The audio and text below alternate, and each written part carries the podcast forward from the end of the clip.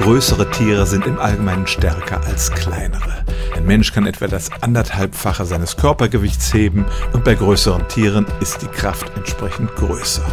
Und da landen wir dann schnell beim afrikanischen Elefanten, der tatsächlich 6000 Kilogramm anheben kann. Und das muss er jeden Tag, denn ein ausgewachsener Bulle wiegt 6 Tonnen. Ein fairerer Vergleich ist es, wenn man die Kraft ins Verhältnis zum Körpergewicht setzt. Und da ist das stärkste Tier, dessen Kraft man konkret gemessen hat, tatsächlich der Mistkäfer.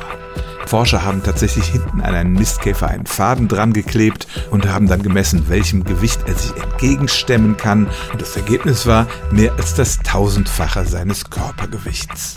Mistkäfer sind ja bekannt dafür, dass sie riesige Kotkugeln vor sich herrollen können.